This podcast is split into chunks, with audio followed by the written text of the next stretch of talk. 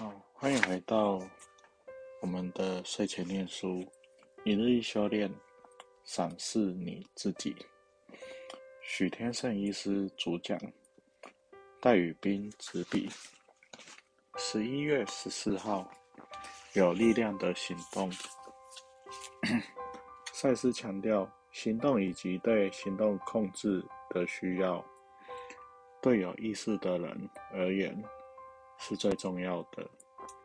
行动对我们人格的运作很重要，可是由于错误的解读与限制性的信念，以致某个程度上我们会害怕行动，进而感觉无力。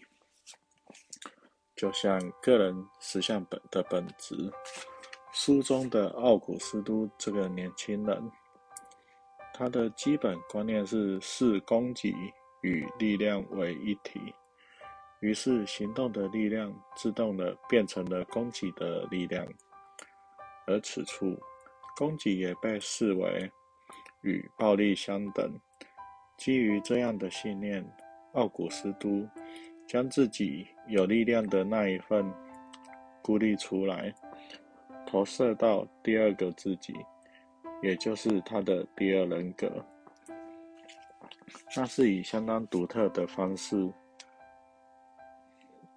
的一个对问题的转移。赛斯说，奥古斯都实际上由他自己创造了一个有力量的角色，从那而他至少暂时可以运作。赛斯进一步解释。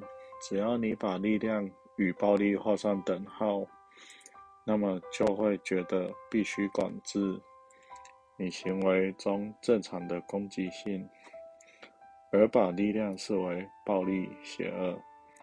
然而，当你不想面对自己内在的这种邪恶的话，会把它导向外而转移到其他区域。你认为的邪恶、坏的自己，可转移到精神分裂人格上，也可以转移到癌细胞上。如果你的生命遭遇重大的痛苦与挑战，你又不相信自己可以解决，力量就可能跑到癌细胞内。因此，癌症似乎很有力量，它不断转移而吞噬身体。可是，这也表示这个人格相信自己是无能为力的，所以把力量投射给癌细胞。癌细胞是个人很深的无力感与绝望的结果。如果你相信自己是有力量的，就不会把力量转移给癌细胞。其他的症状也是同理。什么叫坏的自己？也就是你的小爱爱，那个小心眼、爱生气、爱计较、爱比较的自己，你所认为的负面的自己，凡你在潜意识里压抑的、没有面对的，都会向外投射，不是投射在精神分裂人格上，就是投射给疾病的症状，甚至癌细胞。每个人都想表现出好的自己。但多少也有丑陋的、不好的自己，而面对、承认且接受那个邪恶的自己很重要。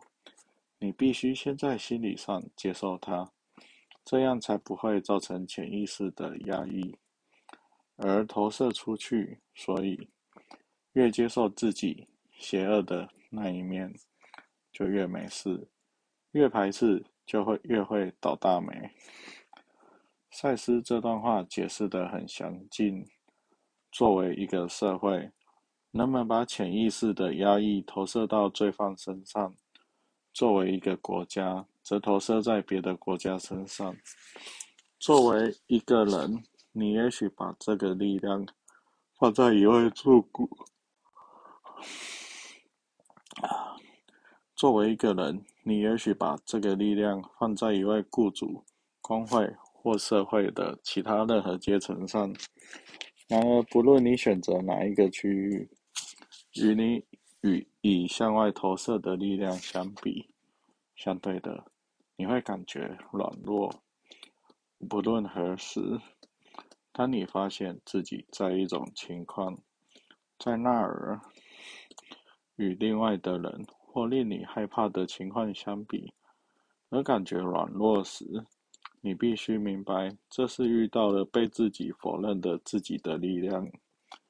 例如，你很恐惧癌症，它仿佛很有力量，以致令你感觉很软弱，身体一直消瘦下去。这是你把力量投射给癌症，你要把力量收回来。你唯一该害怕的是，现在立即遭受的身体威胁。必须马上采取行动，因应。这个世界应该没有任何外在的力量让你恐惧，除了身体当下的威胁需要闪躲外，其他都是心理上的投射。面对疾病，大多数人心态是：我是软弱的，我是没有力量的。然而，当这个人格越来越找回力量了，相对他的疾病就没有力量了。打开行动力的管道，症状有时候就消失了。赛斯强调，许多人因为害怕用他们自己的行动力，而且把力量看作等同攻击性、意志暴力，所以他们有身体上的症状，或者碰到不愉快的情况。人们对正常攻击性的隐藏，常常带来心理上的暴乱及身体症状的爆发，结果投射出形成你讨厌的主管、慢性病或癌症，或者经济上的困境。想想看，是否你不敢有力量的去行动？例如，忍受着不合理的工作与待遇，不敢有力量的辞职。